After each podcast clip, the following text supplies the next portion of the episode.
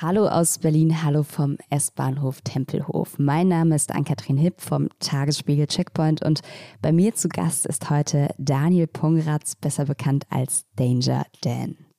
Daniel ist Musiker, oft mit seinen Bandkollegen von der Antilopen-Gang unterwegs, immer wieder aber auch mal solo. Mit seinem politisch persönlichen Klavieralbum hat er 2021, ich glaube, das kann man so sagen, eines der großen Alben dieses Jahres rausgebracht und zahlreiche Preise wie Herzen abgeräumt. Unter anderem ein paar Herzchen von unserer neuen Kulturstaatsministerin Claudia Roth.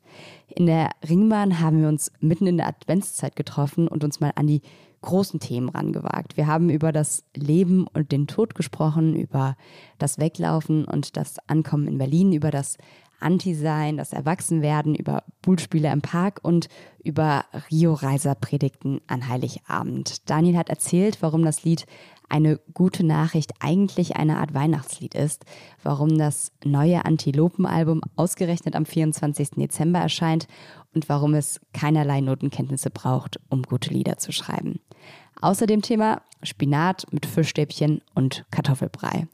Eine Runde Berlin mit Daniel Pongratz. Ich freue mich sehr. Los geht's. Eine Runde Berlin, der Ringbahn-Podcast vom Tagesspiegel Checkpoint.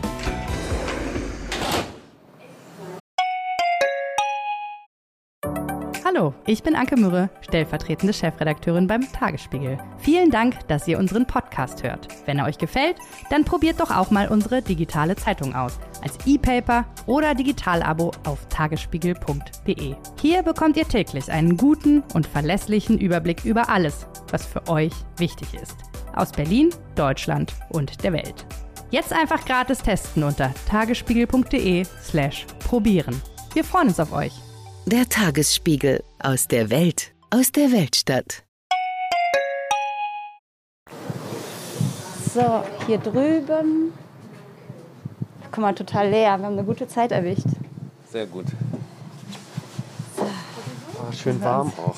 Ja, es ist echt äh, ganz schön kalt. Ich muss sagen, der Berliner Winter und ich, wir werden keine Freunde mehr. Ich weiß nicht, wie es bei dir aussieht. Nee, das äh, habe ich total unterschätzt, als ich nach Berlin gezogen bin, dass es hier so scheiße kalt ist. Also, Und halt auch immer grau. Also ich weiß nicht, die Sonne, wenn man die mal sieht, das ist so ein, so ein drei Minuten Freudenmoment am Tag. Ja, es gab einen Winter, da gab es so, so Blitzeis und so. Mhm, wo man auch so drüber laufen konnte über die Seen und so weiter, ne? Ja, und vor allem auf der Straße ausgerutscht ist. Wo, ich habe in der Straße mit Kopfsteinpflaster gewohnt und da sind die ganze Zeit die Leute auf allen Vieren über den Boden gekrochen und haben irgendwie versucht, vom Kopfsteinpflaster runterzukommen. Und du bist hinterher gekrochen oder hattest du eine gute Technik? Ich habe als Schaulustiger am Rand gestanden.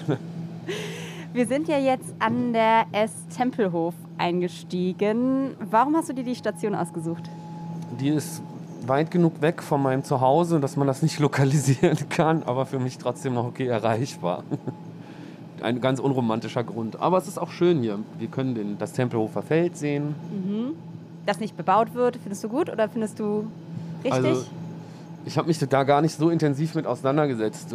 Ich finde das gut, dass es nicht bebaut wird, weil ich das mag und weil ich das schön finde. Und auf der anderen Seite, da ist auch noch, wäre auch noch ein bisschen Platz, zumindest für sozialen Wohnungsbau oder so. Ich weiß jetzt gar nicht, wer da tatsächlich, also was da tatsächlich am Ende die Begründung war, warum das nicht stattgefunden hat, dass es nicht bebaut wurde. Aber ich bin jetzt ganz froh, dass es das, dass es das noch gibt. Aber hier auf der Tempelhofer Seite, finde ich, könnte man noch ein bisschen günstigen Wohnraum schaffen. Da wenn bist das du denn passieren auf würde. SPD-Seite so ein bisschen. Oh, echt? Bin ich damit auf auf SPD-Seite? SPD-Seite, ja, tatsächlich. oh, das wollte ich nicht. Ähm, wenn wir nicht über deinen Wohnort sprechen, was völlig legitim ist, aber über deine Wohnart. Du wohnst in einer WG. Und ich habe mich tatsächlich gefragt, ist das so eine bewusste Entscheidung, einfach weil du es geil findest, mit so vielen Leuten zusammenzuwohnen oder mit überhaupt Leuten zusammenzuwohnen? Oder ist das manchmal, ist es ja auch bei den Leuten einfach so ein Pragmatismus oder eine Faulheit, man ist aus der alten WG irgendwie nicht rausgekommen und ist dann da einfach versackt? Nee, das ist bei mir, das ist schon eine bewusste Entscheidung, weil ich einfach voll gerne mich mit Leuten umgebe. Ich brauche das auch. Ich habe mal eine Wohnung gehabt, wo ich ganz allein drin gewohnt habe und Die, die habe ich nach einer Woche gekündigt. Ich habe da. War das in Berlin? Nee, das war noch Ah, in okay, ich wollte Aachen. gerade sagen, nach einer Woche die Wohnung kündigen, das wäre mutig in Berlin, einfach äh, sich Nee. wieder auf den freien Markt zu in begeben. Berlin habe ich immer äh, direkt in WGs gewohnt. Ich habe diesen Versuch einmal gestartet und ich fand es total schrecklich. Ich habe mir dann teilweise Musik angemacht, damit ich, wenn ich wieder nach Hause komme, wenigstens Musik noch läuft. Ich habe die dann angelassen, als ich draußen war. So. Findest du es denn schwer, so mit dir alleine zu sein? Also Ja. es gibt ja Leute, die können das total gut und Leute, die können das nicht so gut. Ich kann das tatsächlich auch nicht so richtig gut. Also ich, wenn ich dazu gezwungen bin, finde ich das scheiße. Wenn ich, also ich brauche das auch und ich habe auch ein Zimmer, wo ich eine Tür zumachen kann und dann bin ich alleine oder ich gehe mal allein spazieren oder ich gehe allein in die Sauna oder sowas.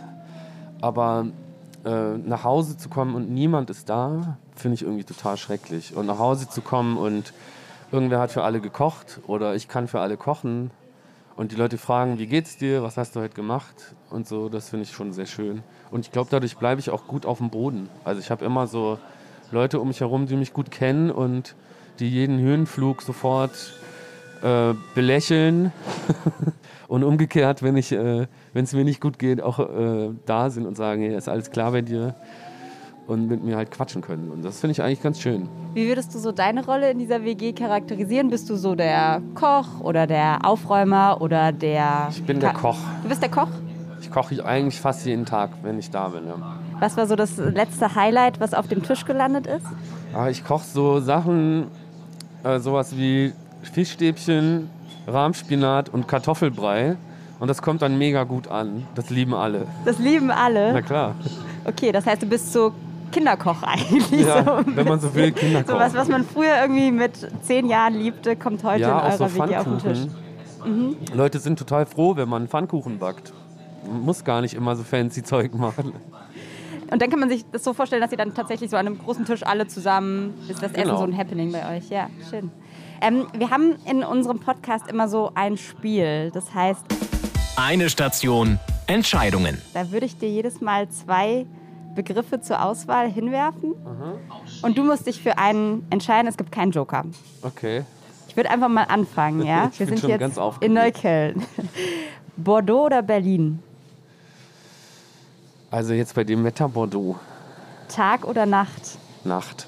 Klavier oder Kalaschnikow? Klavier. Reden oder zuhören? Ähm, reden. Laut oder leise? Leise. Ärzte oder Hosen? Hosen. Anarchie oder Alltag? Anarchie. Marienhof oder Zirkus? Ähm, Zirkus. Berghain oder Teufelsberg? Berghain. Berge oder Meer? Meer. Mehr Geld oder mehr Ruhm? Es ist beides irgendwie. Kein, man kann sich gar nicht sympathisch entscheiden gerade. Ich nehme das Geld. Kopf oder Bauch? Bauch. Melodie oder Text? Melodie. Davonlaufen oder ankommen? Oh, vielleicht heute mal ankommen. 1. Mai oder 1. Advent? 1. Mai. Zeit stillstehen lassen oder Zeit reisen können? Zeitreisen. Vergangenheit oder Zukunft? Zukunft. Spotify oder Plattenspieler? Ähm, Plattenspieler. Pizza oder Pommes? Pommes. Nudeln oder Klopapier? Nudeln. Nüchtern oder nicht? Nicht. Dafür oder dagegen? Dagegen. Warum? Ich finde das viel einfacher, mich zu positionieren durch so Negationen, muss ich ganz ehrlich sagen. Ich habe nie so einen Weltrettungsplan oder eine Idee, was, wie, wie kann irgendwas werden. Ich hangel mich eigentlich ganz gut an der Negation entlang. Und dahinter ist ja auch schon immer eine abstrakte Utopie. Also man kann nur kritisieren, wenn es auch was Besseres gibt. Ich bin aber jetzt, glaube ich, nicht der, der das unbedingt formulieren will. Aber Ja? zu sagen, dass ich unzufrieden bin oder was ich scheiße finde, das finde ich schon mal einen Schritt in die richtige Richtung. Würdest du sagen, ist es leichter auch? Ja, vielleicht auch das einzig Mögliche. Also vielleicht ist jetzt gerade gar nicht die Zeit, um Utopien auszuformulieren. Ihr wart ja mal als Antilopengang anti-alles. Wie viel ist von dem alles denn noch geblieben? Also wird man mit dem Alter vielleicht auch ein bisschen weniger anti oder ist das gleichbleibend auf einem Level? Äh, Vielleicht äh, zumindest nicht so, so pubertär-Anti. Äh, Erzähl mal, was ist denn Pubertär-Anti und was ist das erwachsene Anti von dir heute? Ich glaube, ich, also wenn ich das so vergleiche, also ich habe neulich, habe ich mir noch mal so eine alte Platte von mir angehört, Dinkelbrot und Ölsardinen, wo ich wirklich viel mehr, also wirklich so Sturm und Drang, ich bin sauer auf alles und sag, wenn ich alt bin, dann gehe ich zu den Bulli-Spielern im Park und stelle mich daneben, ohne mitzuspielen oder mit irgendwem zu reden. Ich habe ihnen nichts zu sagen, fickt euch alle. Und äh, das hat mir unglaublich gut gefallen. Aber ich glaube, dieser Typ, der damals diese Platte geschrieben hat, der fände den Typ, der jetzt heute, der ich jetzt geworden bin und was ich jetzt so mache, fände er wahrscheinlich alles scheiße. Könnte der wahrscheinlich nichts mit anfangen. Und umgekehrt, ich will aber auch nicht mehr dieser Typ sein, der irgendwie sich durchgehend verweigern muss. So. Was, was glaubst du, fände der Typ an dir heute so richtig scheiße? Was sind da die Punkte? Ähm, ich glaube, dass diese Everybody's Darling-Rolle, die ich gerade eingenommen habe, dass der damit gar nichts anfangen kann. Also wenn mir irgendwie Claudia Roth Herzchen auf die Pinnwand postet, das, ist, das wäre für den auf jeden Fall das, äh, das Aus. Kannst du denn mit dieser Everybody's Darling-Rolle was anfangen? Also ich muss auch sagen, ich finde es manchmal merkwürdig. Also und frage mich auch so ein bisschen, was muss ich denn noch machen, um nicht gemocht zu werden? Aber eigentlich ist es völlig in Ordnung. Also es ist auf jeden Fall lieber Everybody's Darling als Nobody's Darling. Am 23.12. erscheint ja euer neues Album Antilopen Geldwäsche Sampler 1 und da hast du eine Line drauf, die sagt, der Algorithmus soll für immer sagen, der ist out. An deiner Stelle ist ja sozusagen der Algorithmus dann schon irgendwie kaputt. Ja, tatsächlich. Also ähm, da, ich glaube, ich beziehe mich da auf Modus Mio mhm. und sage irgendwie, wenn ich in die Modus Mio Playlist komme, höre ich auf. Und ich glaube, auch in so bestimmten Welten werde ich nie stattfinden und will ich auch nicht stattfinden. Also, und das finde ich auch in Ordnung. Aber irgendwie, was dieses Jahr passiert ist, ist schon als merkwürdig. Also es gibt schon irgendwie ganz viele Leute, die, die meine Musik hören, mit denen ich wahrscheinlich gar nicht so viel anfangen kann. Oder sagen wir es mal so, das ist so eine Anekdote, die ich da gerne erzähle, ist, als wir mal in Hamburg gespielt haben, da kam nach dem Konzert so ein schwules Pärchen an, an den Merchandise-Stand und meinte so, ey, voll schön, das war das erste Hip-Hop-Konzert, wo wir als schwules Pärchen aufgetreten sind und keine Angst hatten. Und da dachte ich so, ah, wie wundervoll ist das denn? Und war so stolz auf uns, dass wir es geschafft haben, über Jahre einfach so Arschlöcher auszusortieren. Und jetzt habe ich einfach äh, zehnmal oder keine Ahnung, achtmal so viele Instagram-Follower wie vor einem halben Jahr. Und da sind irgendwie 70.000 neue Leute, die mir teilweise dann irgendwelche merkwürdigen Sachen schreiben. Also wo sie irgendwie so AfD-Politiker ganz sexistisch beleidigen. Also zum Beispiel so die AfD-Schlampe oder sowas, wo ich mich halt frage, so, oh mein Gott, äh, was willst du von mir? Was, so, was machst du hier? Und habe so ein bisschen das Gefühl, vielleicht muss ich da auch aufpassen, dass ich da nochmal aussortiere, aber weiß auch noch nicht so genau, wie ich das machen kann, weil ich glaube, ich habe da irgendwie so mit meinen Texten schon versucht, so, Profil, so viel Profil zu zeigen, dass ich dachte, dass solche Leute mit meiner Musik nichts anfangen können. Und das hat halt nicht so richtig geklappt. Würdest du denn sagen, ich meine, es kann ja auch, dass da jetzt Leute dabei sind, die sozusagen auf der anderen Seite irgendwie über die Stränge schlagen, ist die eine Geschichte, aber sozusagen generell erstmal mehr Leute mit auch politischer Musik zu erreichen, kann ja potenziell auch, da ist ja immer sozusagen die Frage, vielleicht, vielleicht bewirkt man da auch was. Glaubst du daran, dass deine Musik da was bewirken kann? Willst du das überhaupt? Ja, das sind ja zwei Fragen. Also ich glaube schon, dass das macht, weil ich das auch aus meinem Leben kenne, dass irgendwie das so, dass Musik und Subkultur irgendwie eine große Rolle gespielt hat, glaube ich, in meiner politischen Willensbildung. Aber ich bin nie angetreten, um irgendwen zu agitieren oder sowas. Also ich habe eigentlich gedacht, ich mache Musik und schreibe über das, was mich umgibt und bewegt. Und das sind oft politische Themen, aber ich mache das nicht, weil ich irgendeine politische Agenda durchsetzen will, sondern weil ich mir, ich wüsste gar nicht, wie man es gibt so viele Sachen, die mich aufregen. Ich weiß gar nicht, wie ich das schaffen soll, die nicht anzusprechen. Äh, das würde auch nicht zu mir passen. Wenn man zueinander Verpassen spricht. Eine andere Line auf dem Album ist, solange ich lebe, nonkonform. Was würdest du denn sagen, ist dieses Nonkonform? Also wenn man sich so dein Leben anguckt, du bist ja überall, ich glaube, vielleicht kann man das so sagen, so reingestolpert irgendwie. Du hast schon im Kindheitsalter angefangen, hast irgendwie elf Schulen gehabt, ähm, die du besucht hast. Du bist dann nach, später in der Reggae-Band gewesen, bist dann aber nach Bordeaux gegangen, weil du gesagt hast, ich fühle mich hier trotzdem irgendwie eingeengt. Also bist immer so in ganz verschiedene Lebenswelten reingestolpert, aber auch wieder rausgestolpert und zur nächsten Sache gekommen. Ist das für dich dieses, also oder woher kommt dieser Drang, nicht angepasst sein zu wollen und irgendwie ausbrechen zu wollen bei dir? Das ist eine gute Frage. Ich weiß es nicht genau. Ich glaube ja, dass was,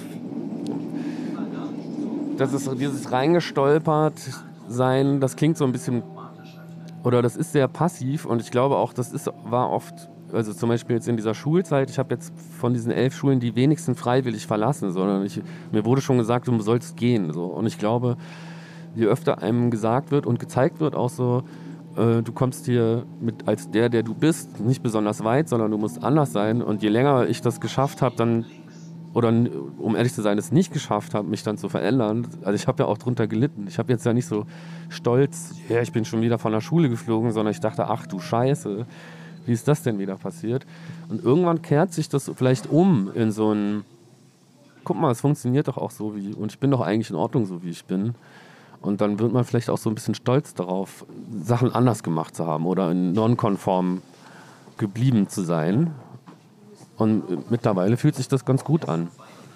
Du hast ja vorhin bei der Entweder-Oder-Frage das Ankommen gewählt. Würdest du sagen, du bist jetzt Vielleicht auch hier in Berlin explizit. Du bist jetzt, glaube ich, seit elf Jahren ja. hier. So wie du hier bist und lebst, bist du angekommen?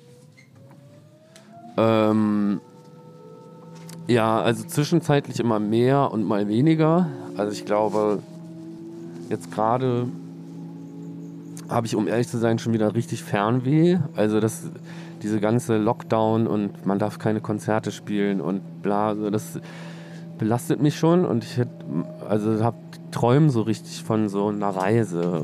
Von, von welchem Ort träumst du dann, wenn du träumst? Jetzt gerade hat ein Freund von mir, seine Mutter kommt aus Thailand und der hatte halt auch einen Thai-Pass. Und der hat da gerade so ein Café aufgemacht auf so einer mini kleinen Insel und schickt mir immer so Fotos. und er meinte auch so, ey, komm vorbei und äh, ich muss das hier renovieren und so und ich hätte eigentlich total Bock drauf. Aber es ist, glaube ich, jetzt nicht der beste Zeitpunkt für so weite Reisen. Aber wäre das dann eine Urlaubsreise oder wäre das, ich gehe nochmal eine ganz Wegreise? Weil sozusagen, man kann ja auch irgendwo ankommen und immer mal wieder Urlaub von diesem. Nee, von das wäre dann eher ein Urlaub. Also so ganz weg, äh, das ist aus verschiedenen Gründen, geht das gerade nicht. Habe ich mich hier für die nächsten 17 Jahre habe ich mich hier noch verpflichtet. In Berlin? ja. Okay, wow. Aber ob ich, dann, ob ich dann hier bleibe, das für immer oder hier bleiben muss für immer, das weiß ich nicht. Also ich glaube, für mich ist so ein Zuhausegefühl viel mehr mit Menschen verknüpft als mit Orten. Und ich könnte mir auch vorstellen, in einer südeuropäischen Metropole mit Flughafen am Wasser zu leben. Barcelona. Barcelona, Lissabon. Okay. Aber würdest du sagen, du kommst mit Berlin an sich gut klar? Also gibt dir diese Stadt was? Ja, ja, schon. Also ich das klingt ja, nach Nein. Doch, doch. Also man vergisst es ja irgendwann nach elf Jahren, warum man sich das mal ausgesucht hat.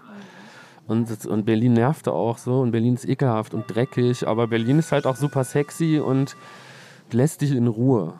Und das hat halt diese Kleinstadt Aachen, aus der ich komme, eben nicht so drauf gehabt. Also ich glaube, da gab es halt da gab es noch weniger Lebensentwürfe, die man so einfach durchgewunken hat. Weißt? Und hier sind so viele Bekloppte, dass, es auch, dass man auch schon wieder untergeht zwischen denen. So. Und in, in so einer Kleinstadt wie Aachen wäre ich halt so ein bunter, schräger Vogel gewesen. Und hier bin ich War einer das von immer vielen. So? Ich habe mich oft auf jeden Fall so gefühlt. So. Und, man, und ich traf ja auch immer wieder Leute, die ich irgendwie mal irgendwoher kannte, von einer dieser vielen Schulen oder so, die dann erzählt haben, hier, ich mache jetzt dies und das und äh, arbeite bei der Bank und kaufe mir ein Reihenhaus und deinen Lebensentwurf verstehe ich ja gar nicht, Daniel. Das kann ja nur schief gehen. Und ich kam mir dann oft defizitär vor. Hier habe ich mir jetzt ein Umfeld geschaffen, wo, wo, um ehrlich zu sein, so ein Lebensentwurf eher belächelt wird. und das ist in Berlin auf jeden Fall einfacher. Also viele verlorene Seelen, die auch nicht mehr wussten, wie, wie geht es jetzt weiter, sind einfach hier hingekommen. So. Ich finde, man, ich, diese Parallele ist mir vorhin, als ich tatsächlich in der Bahn zu unserem Gespräch gefahren bin, so ein bisschen eingefallen. Ich weiß gar nicht, ob sie konstruiert ist oder ob was dran ist, aber ich dachte so ein bisschen, haben Berlin und du vielleicht auch was gemeinsam. Insofern, auch Berlin ist ja eine Stadt, die jetzt irgendwie völlig erfolgreich und so ein Liebling aller geworden ist, die aber eigentlich auch immer anders bleiben will. Also so diese, ne, ich will nicht das nächste London werden, ich will nicht äh, eine völlig äh, konforme Stadt sein, in der nur die Reichen Platz haben und alle anderen werden verdrängt etc. pp. Also so dieses mit den Wachstumsschmerzen umgehen. so, weil auch so Berlin immer beschissener wird ähm, und immer so immer bürgerlicher. Es ist so von dem von dem Mythos Berlin nicht mehr viel übrig. So die Eltern von meiner Freundin sind so Künstler, die so in Kreuzberg früher gewohnt haben, die hier durch, die da, die da durch die Oranienstraße laufen und sich an den Kopf greifen und sagen, was ist denn das hier für ein Dreck? Die finden das alles ganz schrecklich. Ja, da muss ich mal drüber nachdenken. Was das irgendwie auch so, wenn, das ist so wie dieses alte Berlin, was vielleicht wirklich mal rebellisch und spannend war und äh, sich aufgelehnt hat, halt immer mehr zu so einem gentrifizierten, äh, sehr teuren Ort voller Bioläden und äh, Latte Macchiato-Cafés wird. Wie das alte Berlin auf dieses neue Berlin schaut, ist dann vielleicht auch so wie der alte Danger Dan, der mit dem Buhle-Spielern im Park ja, nur so nicht redet, ähm, auf den, der ich jetzt bin, dann guckt, ja. Keine Ahnung, ähm, vielleicht bin ich jetzt Ex-Punker oder sowas. aber immerhin noch Punker. Wenn wir nochmal auf euer neues Album kommen, da ist ein Track drauf von Nemesis, einem alten Bandmitglied von euch. Er hatte mhm. sich selbst umgebracht. Ähm, wo habt ihr diesen Song jetzt ausgegraben?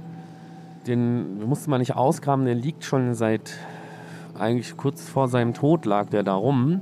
Wir hatten ja nach seinem Tod ein, der hatte ein Album komplett fertig gemacht, bevor er gestorben ist und hatte sich auch gewünscht, dass wir das veröffentlichen. Das haben wir gemacht. Und da gab es so Ausschussware, wo er halt gesagt hat, das passt nicht auf das Album. Aber ähm, es kam in so einen Ordner, vielleicht das nächste Album. Und ähm, die lagen da halt noch rum. Wir haben schon voll lange überlegt, was machen wir jetzt damit? Und gibt es eine Möglichkeit, das irgendwie zu veröffentlichen? Und das war jetzt dadurch, dass wir so einen Sampler gemacht haben, eigentlich total schön, dass wir halt sagen können, hey, es gibt halt noch diese vierte Antilope, die gehört auch dazu und jeder von uns hat einen Solo-Track auf diesem Sampler und Jakob darf halt auch seinen Solo-Track dahin machen. Dann haben wir uns den halt ausgesucht und da drauf getan. Ist das ein komisches Gefühl? Ist das ein gutes Gefühl, ihn da jetzt nochmal drauf zu hören? Also ich finde, es macht mich traurig, weil also die Erinnerung an ihn mich oft einfach traurig macht. Ich glaube, man so Trauerprozesse sind nie abgeschlossen. Ich glaube, dass Trauer bei jemandem, der sich suizidiert hat, auch nochmal schwierig ist. Also, dass die Akzeptanz schwieriger ist. So. Man kann das sonst auf Krankheiten schieben, auf Unfälle und so weiter, aber ich muss es halt auf ihn selber schieben. Und das verändert, glaube ich, Trauerprozesse nochmal. Auf der anderen Seite ist es total schön, weil einfach wir und seine Eltern, seine Freunde und so weiter kennen das ja auch äh, die Songs alle schon und freuen uns, das so auf die Welt loszulassen. Und es ist irgendwie auch schön, ihn in Erinnerung zu behalten. Also unabhängig von ganz vielen Fans von ihm da draußen, die sich bestimmt freuen, dass es einen neuen Song gibt, ist es ja für uns als sein Freundeskreis auch irgendwie gut, immer wieder einen neuen Umgang finden zu können. Und da hilft uns natürlich seine Musik auch so. Der Track, der es jetzt geworden ist, heißt Bau es auf. Gab es einen bestimmten Grund, wenn du sagst, da lagen so ein paar verschiedene Songs noch rum, warum es der geworden ist?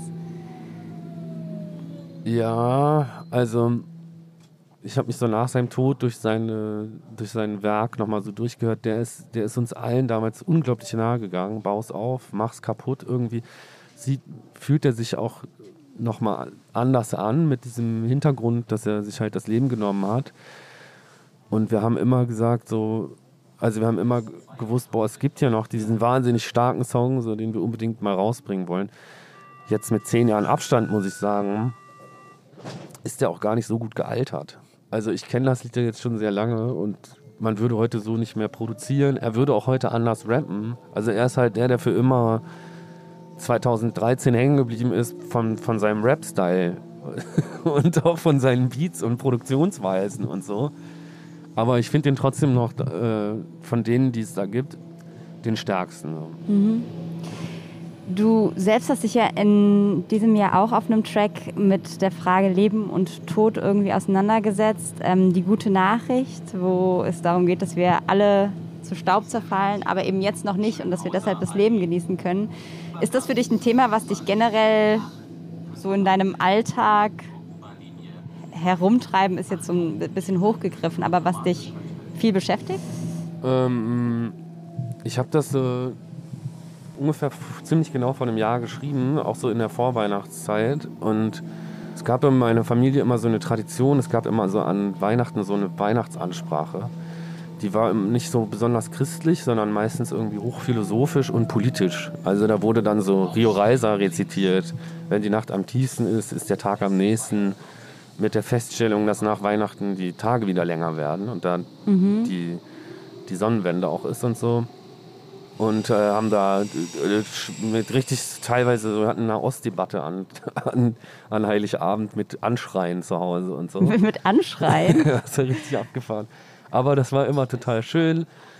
Und letztes Jahr, auch so pandemiebedingt, konnte ich halt irgendwie jetzt äh, meine Herkunftsfamilie demnach nicht treffen so, und habe halt überlegt, ich würde gerne diese Tradition fortsetzen und habe voll lang nachgedacht, wie das geht und was man machen kann und habe dann äh, diesen Zeitstrahl äh, von 2000 Jahren nach Jesu Geburt und so einfach mal im Kontext gesetzt. Also hab, ich habe so ein Metermaß ausgepackt, das halt 2000 Zentimeter lang ist.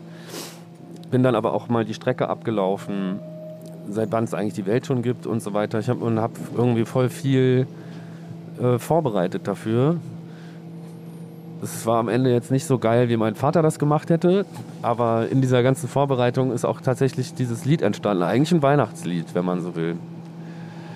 Und äh, es war, ist auf jeden Fall total spannend, sich in so einem Zeitkontext selber zu beobachten. Also wenn du dir diese 2020 Jahre, seit die von Null wieder angefangen haben zu zählen, zumindest in Mitteleuropa, und es dann ja auch dem Rest der Welt aufgedrückt haben, und man guckt sich dann selber so seine paar 30 Jahre an, das einfach nur so unter vier Zentimeter sind. Und dann läuft man mal diese unglaublich lange Strecke ab, seit wann die Welt schon gibt und weiß halt auch so, also man fühlt sich sehr klein da drin, aber trotzdem ist ja alles, was ich erlebe und alle meine Begegnungen und so sind ja trotzdem Kern meines Lebens und das Wichtigste. Und irgendwie mit diesem Gedanken ist dieses Lied dann entstanden. Aber um, auf deine Frage zurückzukommen, ob ich mich jetzt oft mit so Vergänglichkeit, Leben und Tod und so auseinandersetze, ich glaube nicht. Mhm. Das meist verschenkte Buch, was ich verschenke, ist von Urban Jalom. Das ist so ein Psychoanalytiker, der hat so die existenzielle Psychoanalyse begründet, so ein Mitbegründer zumindest, und der macht viel so Trauerbegleitung, Trauerprozesse und hat so Bücher veröffentlicht, mit so Therapieverläufen von Leuten, die sterben oder Leuten, die trauern. Weil ich immer, wenn, wenn Leute äh, um mich herum trauern, mir immer dieses Buch sofort einfällt und ich denen das immer sofort schenken muss. Und wenn man jetzt meine Bestell, Buchbestell äh, Historie angucken würde, würde man denken, ich setze mich ganz viel damit auseinander, aber und ich glaube mal, nicht. Aber das ist dann so eine Art Ratgeber, also beziehungsweise die Leute erzählen dann, nee, das was ist sie kein verpasst Ratgeber, haben. sondern ja, das sind so verschiedene Verläufe. Also das sind ganz unterschiedliche Begegnungen mit dem Tod. Erzähl mal eine, die du da vielleicht parat hast. Ähm, zum Beispiel irgendwie eine Mutter, die ihr Kind verloren hat, die dann davon erzählt. Oder jemand, der Krebs hat und im Sterben liegt. Und alle kommen zu ihm und der begleitet die halt so in, in deren Prozessen damit. Und der glaubt halt, dass, äh, dass diese Erkenntnis, dass wir wissen eigentlich alle, dass wir sterben und uns das aber nie so vergegenwärtigen können, dass das total ungesund ist. Und dass es eigentlich total gesund und viel schöner wäre, wenn man das ins Leben integrieren könnte. Und dass das Leben eigentlich nur viel wertvoller und jeden Moment viel wertvoller machen würde. Also ein gutes Buch. An dieser Stelle eine Empfehlung an alle Podcast-Hörerinnen und Hörer. Ich weiß nicht, ob es jetzt ein gutes Weihnachtsgeschenk Ach, warum nicht? ist, vielleicht. Ähm, ich fand das spannend, was du eben noch von euren Weihnachtsabenden sozusagen erzählt hast. Ja, Wenn wir mal so eine Weihnachtszeitreise in deine Kindheit zurück machen und du mal so diesen klassischen Abend, wie euer Wohnzimmer aussah, wie so die Abfolgen waren, skizzieren müsstest. Also es gab eben diese große Predigt, gab es auch immer einen Weihnachtsbaum, gab es, ich weiß nicht, bei mir gab es zum Beispiel immer Naja, Raclette, diese- immer. Diese Predigten wir haben erst angefangen, als ich, äh, alt, und ich und meine Brüder alt genug waren, uns gegen einen Kirchengang zu wehren. Ihr seid und, vier Brüder, ne? Ja, genau. Und äh, wir wurden als Kinder dann immer schön mit in den Kindergottesdienst geschleppt und so.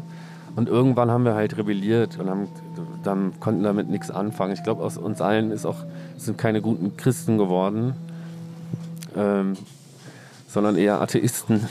Aber du Und- bist getauft worden, also du bist ja, ja. mal katholisch meine Eltern oder evangelisch. Sind, meine Eltern meinen das alles schon ernst. So.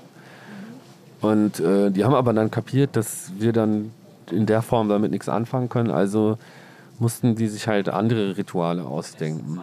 Und da fing dann diese, ich nenne das jetzt mal Predigt, aber das waren oft so echt politische Vorträge.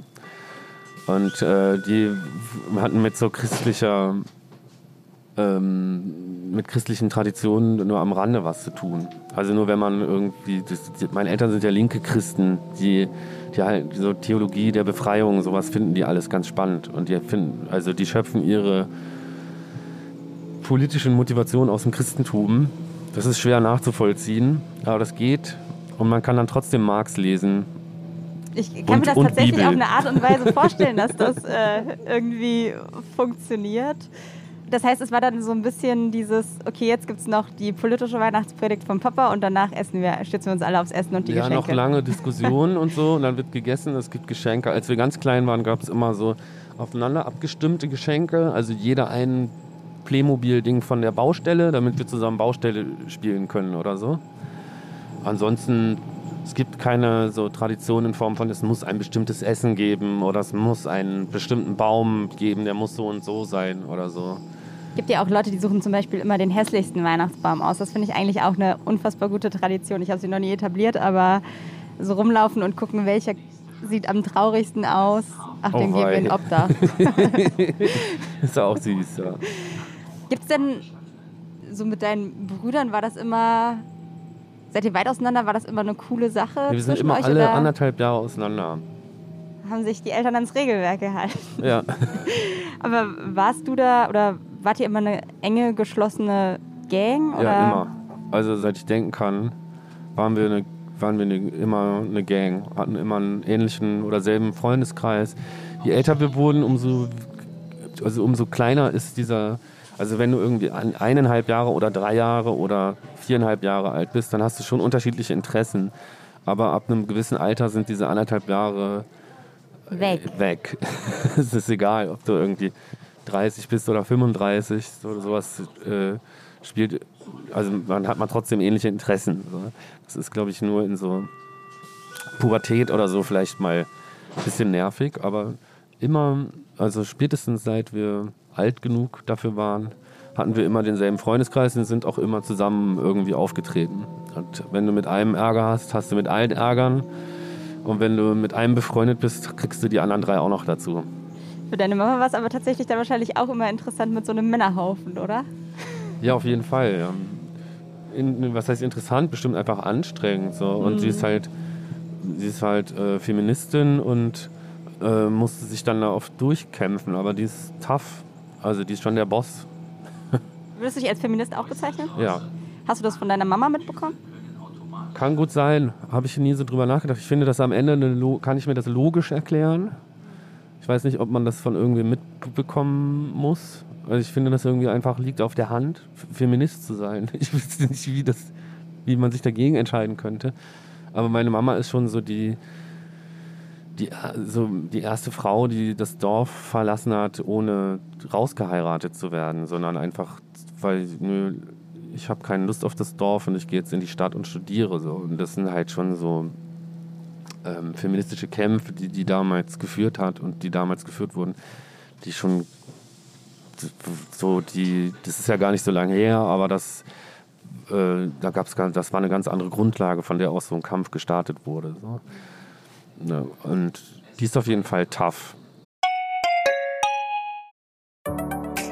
Hallo, ich bin Lorenz Marold, Chefredakteur beim Tagesspiegel. Wenn Ihnen unser Podcast gefällt, testen Sie doch gerne auch mal unser E-Paper oder unser Digital-Abo mit allen Inhalten von tagesspiegel.de. Wir sind rund um die Uhr für Sie da, damit Sie wissen, was wirklich wichtig ist. In Berlin, in Deutschland und international. Sie können unser Angebot jetzt gratis testen unter tagesspiegel.de slash probieren. Der Tagesspiegel aus der Welt, aus der Weltstadt. Würdest du denn, wenn wir nochmal auf diese Weihnachtsgeschichte einmal zurückkommen, gibt es Sachen, die du, oder wie, wie feierst du dieses Jahr Weihnachten? Gibt es da irgendwelche Traditionen, die du übernommen hast? Also bist du heute am 24. der, der die politische Weihnachtspredigt hält? Oder wie sieht dein Weihnachten in diesem ja, Jahr auch unter der Pandemie sozusagen aus? Das ist, ist noch nicht ganz klar. Ich weiß es noch nicht. Es kommt auch so ein bisschen, also es ist wirklich so ein bisschen Pandemie beeinflusst wie viele Leute will man denn einladen oder nicht einladen. Und ich glaube, bei mir in der WG und in meiner Umgebung ist dieser Familienbegriff auch so ein bisschen weiter gefasst. Also wenn wir, da gehören einfach noch alle möglichen Leute in die Familie mit dazu, die eigentlich dann auch auftauchen müssten. Das ist ein bisschen komplexer. Ich weiß es noch nicht genau, wie das gehen soll dieses Jahr, aber äh, wahrscheinlich kriege ich irgendwann demnächst so einen Anfall und bereite wieder irgendeine Rede vor, die super pathetisch wird und oder wieder ein Spiel oder sowas. Ja. Was wäre denn in diesem Jahr politisch in so einer Rede drin, wenn du jetzt allen zu Hause so eine kleine Sneak Peek geben würdest?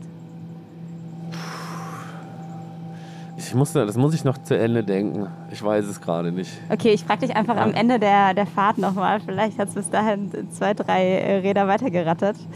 Du sagtest ja eben, dass äh, die gute Nachricht so ein bisschen dieses Weihnachtslied ist. Du hast ja auch den Satz drin, glaub keinem Prediger jedweder Couleur. Ist, würdest du fast sagen, dass du mit Religion so ein bisschen auf Kriegsfuß stehst? Nee, also wenn Leute, das ist Privatsache. Religion. Und solange das Privatsache bleibt, ist mir das auch eigentlich egal. Also ich kann selber, bin ich nicht religiös in dem Sinne. Ich glaube, spirituelle Grundbedürfnisse haben alle immer. Spätestens, wenn irgendjemand stirbt oder so, dann muss man irgendwo sich nochmal dran festhalten und dann fehlen mir auch manchmal Konzepte. Aber ähm, ich bin nicht religiös.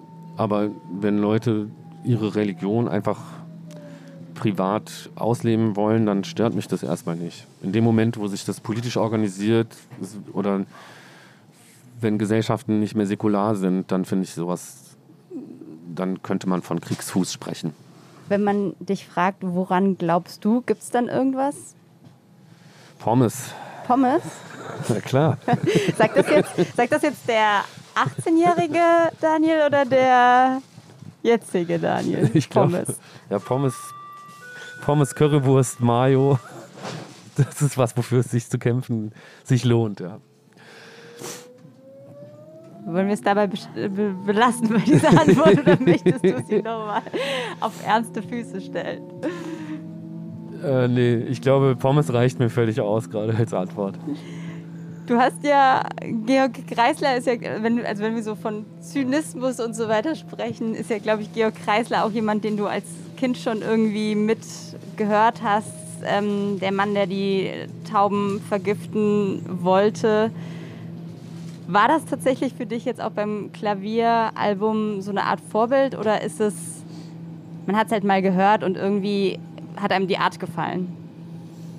Also richtig Vorbild glaube ich nicht. Eher das, ich habe tatsächlich bei so ein paar Liedern mir noch mal Georg Kreisler angehört, um zu hören, wie geht das eigentlich? Also bei, bei so schnellen Liedern wie In Gloria Victoria, wo, wo man so, so Ska-mäßige Rhythmen spielt, habe ich mir bei Georg Kreisler nochmal genau abgeguckt, wie die Nuancen da eigentlich sind, damit das cool klingt. Weil als ich das erstmal ausprobiert habe, klang das irgendwie scheiße. Und dann dachte ich, hey, soll doch klingen wie Georg Kreisler. Dann habe ich mir das dann nochmal reingehört. Und äh, insofern schon war der schon wirklich Blaupause auch, aber dass ich mich jetzt so super stark an dem orientiert hätte oder mit dem vergleichen würde oder so, das glaube ich eher nicht. Du hast gesagt, für eine Melodie ist wichtiger als Texte. Das heißt, ich gehe davon aus, die Melodie kommt zuerst? Ne, ich habe da als Konsument äh, gerade okay. gesprochen. Und als ähm, Produzent? Ich arbeite mich schon um meine Texte rum. Das ist alles sehr textlastige, verkopfte Musik, die ich mache. Aber wenn ich was höre dann, und mich berührt Musik eigentlich melodisch oft viel mehr als textlich. Weil das mehr ins Herz geht oder warum, würdest du sagen? Also achtest du gar nicht auf die Texte, wenn du sie hörst? Wenn die englisch sind, tatsächlich nicht. Mhm. Bei deutschen Texten komme ich nicht drum rum und dann versaut mir das auch äh, manchmal das Lied. Aber da kann ich irgendwie anders mit umgehen vor, und vor so, einer, vor so schönen Harmonien und Melodien und, ähm, und so Stimmung in Musik kann ich mich nicht so gut schützen. Also wenn ich das mit Kopfhörern höre, ich fühle das alles direkt so und ich kann da, da kann ich halt nicht so richtig drüber äh, hinwegsehen immer. Hörst du die Musik, die du selber machst? Ähm, in den Schaffensprozessen höre ich das sau viel, auch so, dass es alle nervt, auch so, weil ich kann ja auch keine Noten so. Ich muss halt, ähm, ich kann mir gar nicht ausnotieren, was ich da mache. Also ich also muss, du kannst keine Noten lesen? Nee, ich kann keine Noten und demnach kann ich auch Lieder nicht so schreiben, dass ich die aufschreibe und dann nochmal spielen kann, sondern ich muss das sau viel hören. Ich muss ganz viel loopen, muss mir Skizzen aufnehmen und die 10.000 Mal anhören und dann weiß ich, was ich da anders machen will und dann nehme ich die nochmal auf und so weiter. Aber ich mache das dann alles nach Gehör und dann muss ich demnach ganz viel hören. Und wenn das dann vorbei ist, äh, so um den Release rum höre ich das auch ab und zu noch oder spiele das voll gern Leuten vor und gucke denen genau ins Gesicht und gucke, ob die lachen an der richtigen Stelle oder nicht.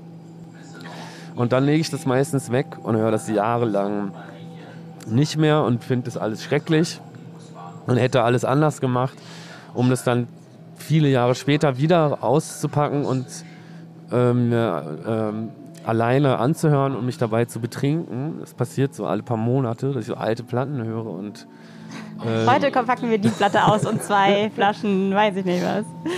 Naja, und dann, ähm, dann finde ich es meistens auch wieder gut, weil ich dann irgendwie mehr Verständnis habe Konntest du mal Noten lesen oder wie hast du, du hast ja wahrscheinlich Klavierunterricht mal gehabt, da wirst mhm. du das gelernt haben und hast nee, Ich hätte das lernen müssen, aber ich habe da auch mich ja schon krass verweigert und mein Klavierlehrer hat äh, der ist verzweifelt, weil der hat immer mit mir versucht, irgendwas zu machen, wo ich irgendwie einen bestimmten Fingersatz dann nutzen muss und so. Und ich habe dann aber stattdessen immer so Let It Be improvisiert zu Hause. Oder ich habe oft, ich habe, es gab so drei, vier Lieder, die habe ich immer gespielt. Und ich, ähm, aus der Zeit habe ich so ein bisschen Technik auch, aber Noten konnte ich nie. Also ich kann so Single, also Akkorde in, in Notenschrift kann ich komplett gar nicht.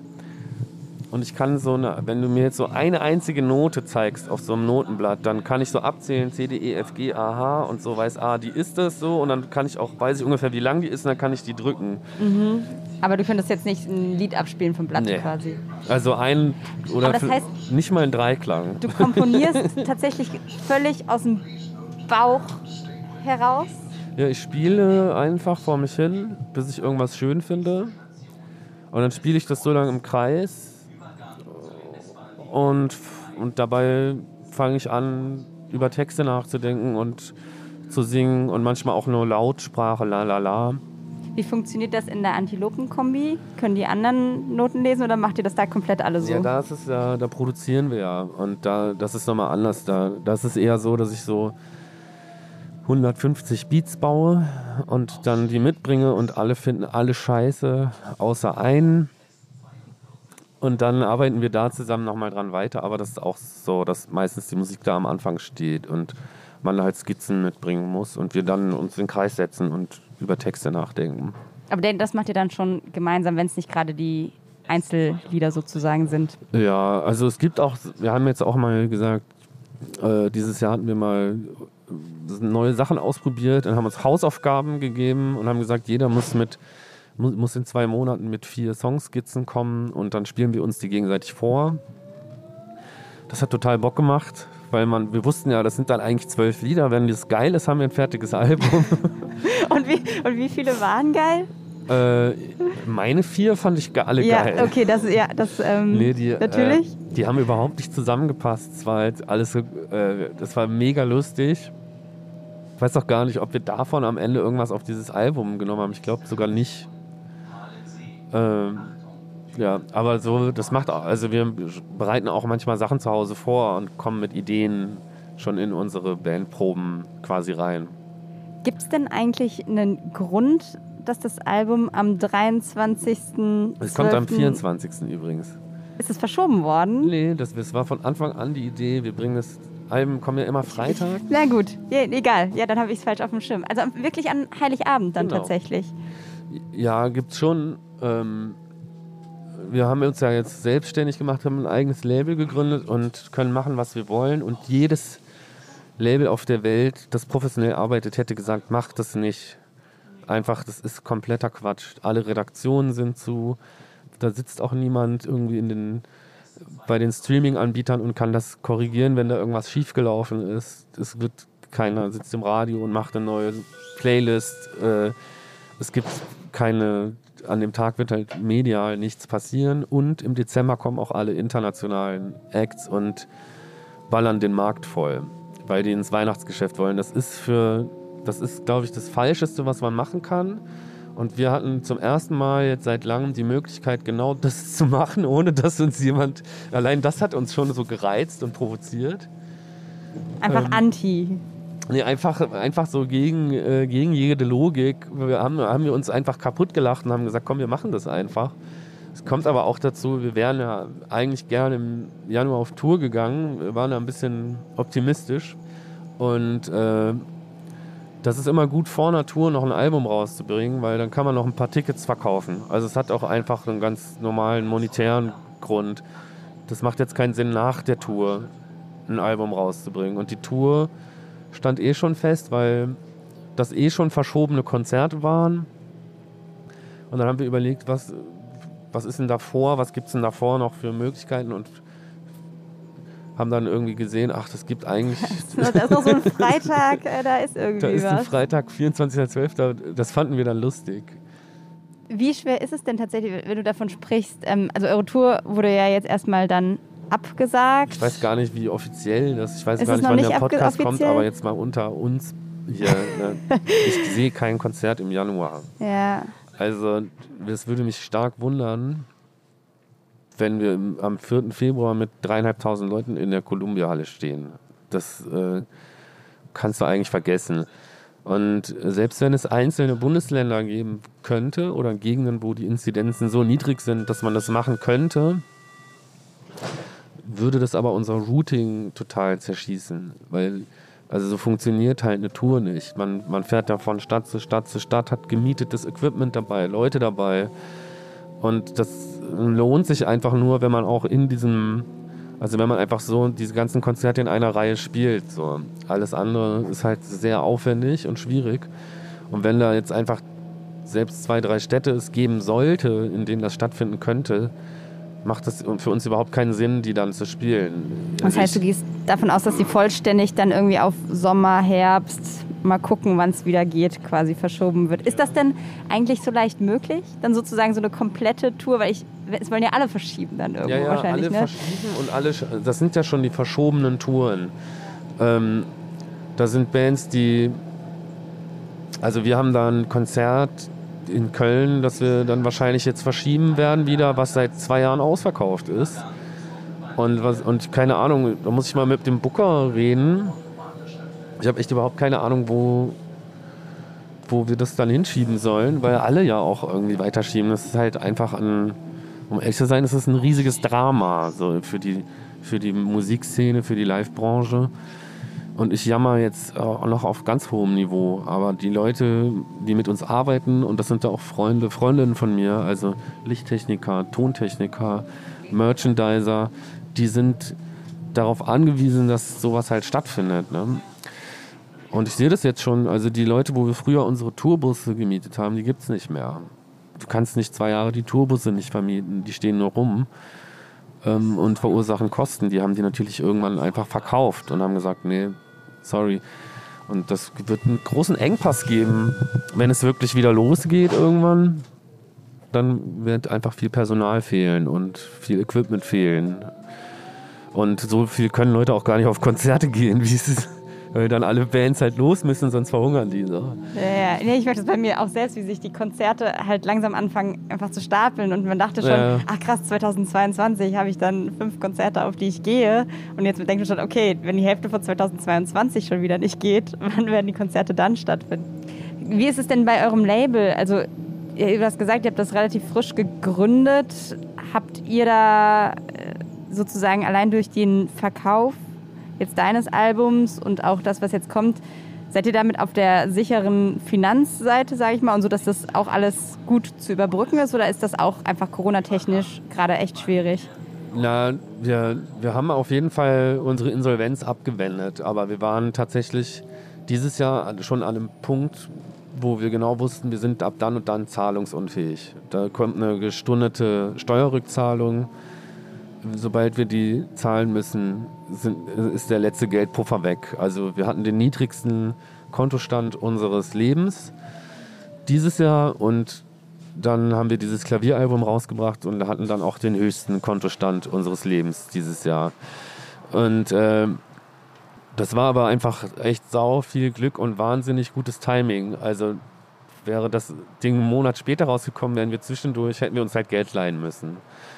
Und äh, das ist Und auch so. Damit gut. hatte doch auch keiner, also damit keiner haben, von euch gerechnet. Damit oder? hat niemand gerechnet. Ja. Das war einfach tierisches Glück und es war mal wieder scheiße, wir setzen alles auf eine Karte und auch, naja, wir, wir können nicht die ganze Zeit äh, nur neue Musik schreiben und das irgendeinem Label geben und dann wieder ein neues. Ich habe in den letzten zwei Jahren vier Alben rausgebracht. Wenn das jetzt kommt an Weihnachten, habe ich vier Alben veröffentlicht in zwei Jahren. Das Wahnsinn ist. Das ist totaler Wahnsinn. Und wir haben halt irgendwann gedacht, okay, dann, wir können nicht auf Tour.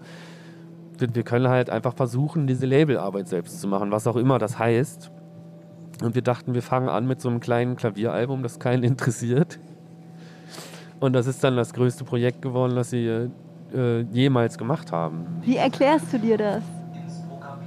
Ich habe da nicht so, also ich kann mir das am wenigsten erklären von allen, glaube ich. Wie erklären Äh, die anderen dir das? Ja, die sagen,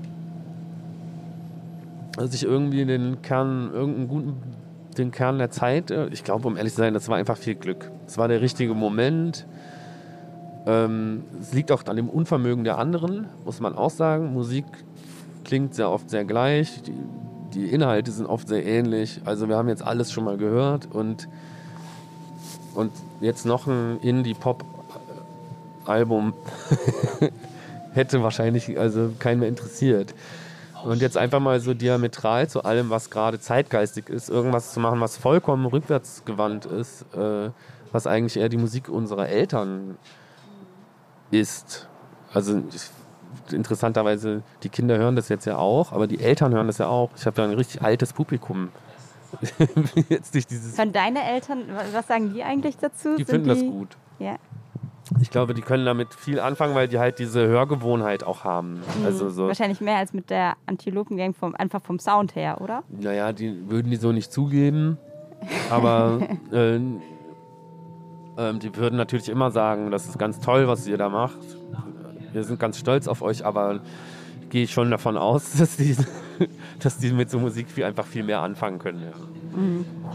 Würdest du denn sagen oder glaubst du, dass es auch nur deshalb so erfolgreich geworden ist, weil es so politisch ist oder vielleicht auch, weil es in Teilen einfach auch sehr persönlich ist? Na, und da vielleicht auch, und das vielleicht auch miteinander verbindet. Also, ich verprügel die Sextouristen in Bangkok mit Penelope Cruz, ist eigentlich, habe ich das, ist, ich finde, das ist eigentlich ein Liebeslied. Und das ist aber trotzdem auch eine politische Kampfansage. Und ich glaube, dass die Kombination macht, also wenn man jetzt einfach nur erzählen würde, Sextourismus ist böse und das dann eine sehr wissenschaftliche Abhandlung drüber singt, dann berührt das wahrscheinlich nicht. Und das wissen auch irgendwie alle. Und das haben sich alle schon verdeutlicht. und, aber in der Kombination ist es vielleicht irgendwie spannender. Wir sind jetzt an der S-Bahn-Station Schöneberg. Wir haben tatsächlich die ganze Zeit noch überhaupt gar nicht rausgeguckt. Gibt es Wow. irgendwas, was du mit Schöneberg verbindest, wenn wir jetzt hier Ja, gerade so hier, fahren? Ich habe hier ein Studio, wo ich seit zwei Jahren nicht drin war. Ah, wirklich? Ja, ja.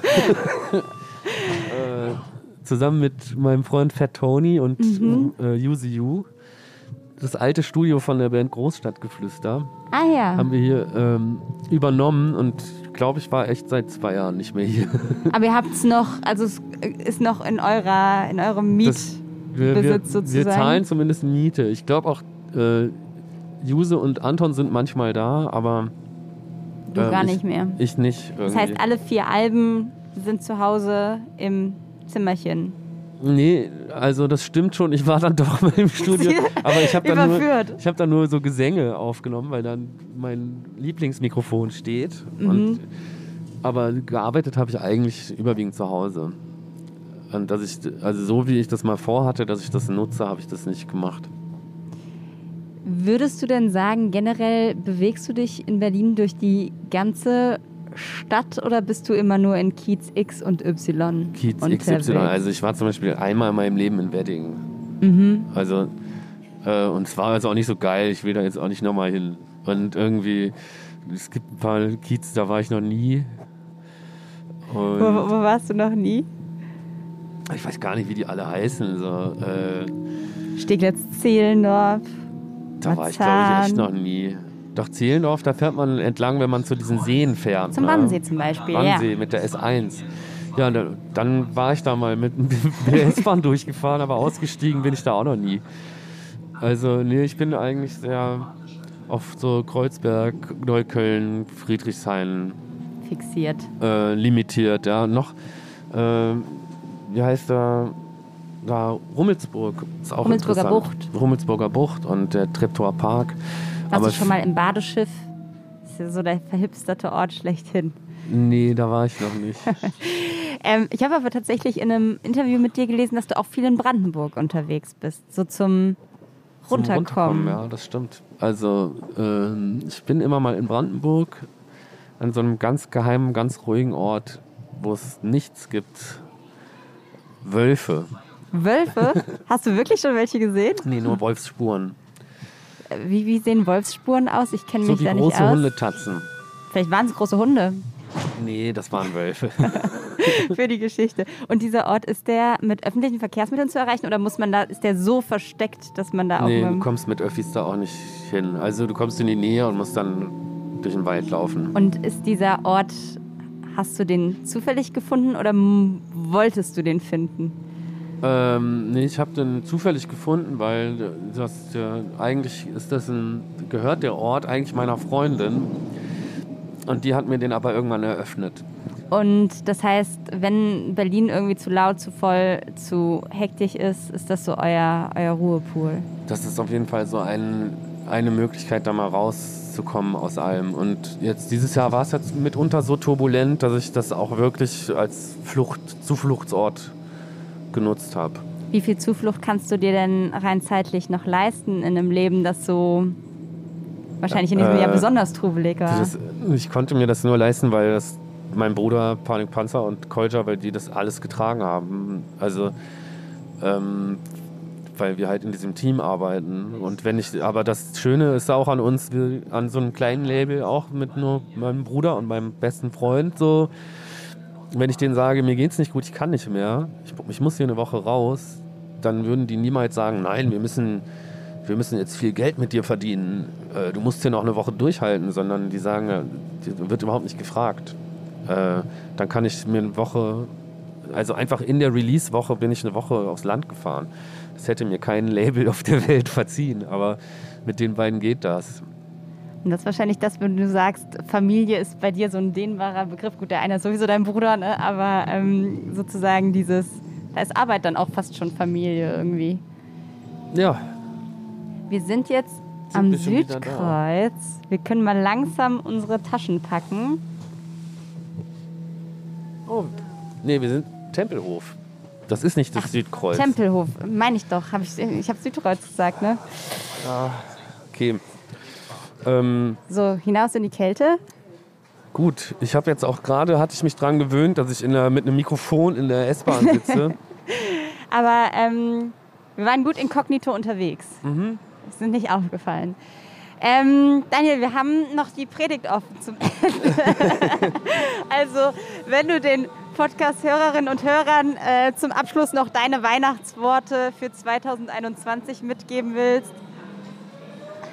Oh, mir fällt irgendwie gerade nicht so viel Tröstliches ein, so, aber ähm, äh, ich kann nicht viel Tröstendes sagen, das, aber es ist Licht am Ende des Tunnels. Unser Album kommt am 24.12.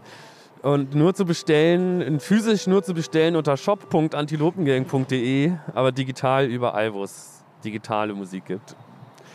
Das hilft euch bestimmt weiter. Na dann. Halleluja. Halleluja. Und äh, schön, dass das geklappt hat. Schön, dass du heute da warst. Das war eine Runde Berlin.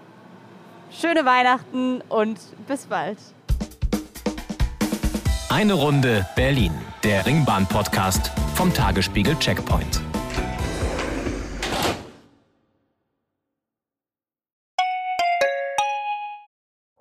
Herzlich willkommen zu Tatort Berlin, dem True Crime Podcast des Tagesspiegels. Ich bin Sebastian Leber. Und ich heiße Katja Füchsel.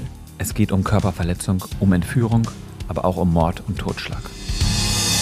77 Jahre lang hat sich ein Justizbediensteter aus Berlin nie was zu Schulden kommen lassen, bis er nach fast 40 Jahren glücklicher Ehe seiner 78 Jahre alten Frau ein Kissen aufs Gesicht drückt und sie tötet.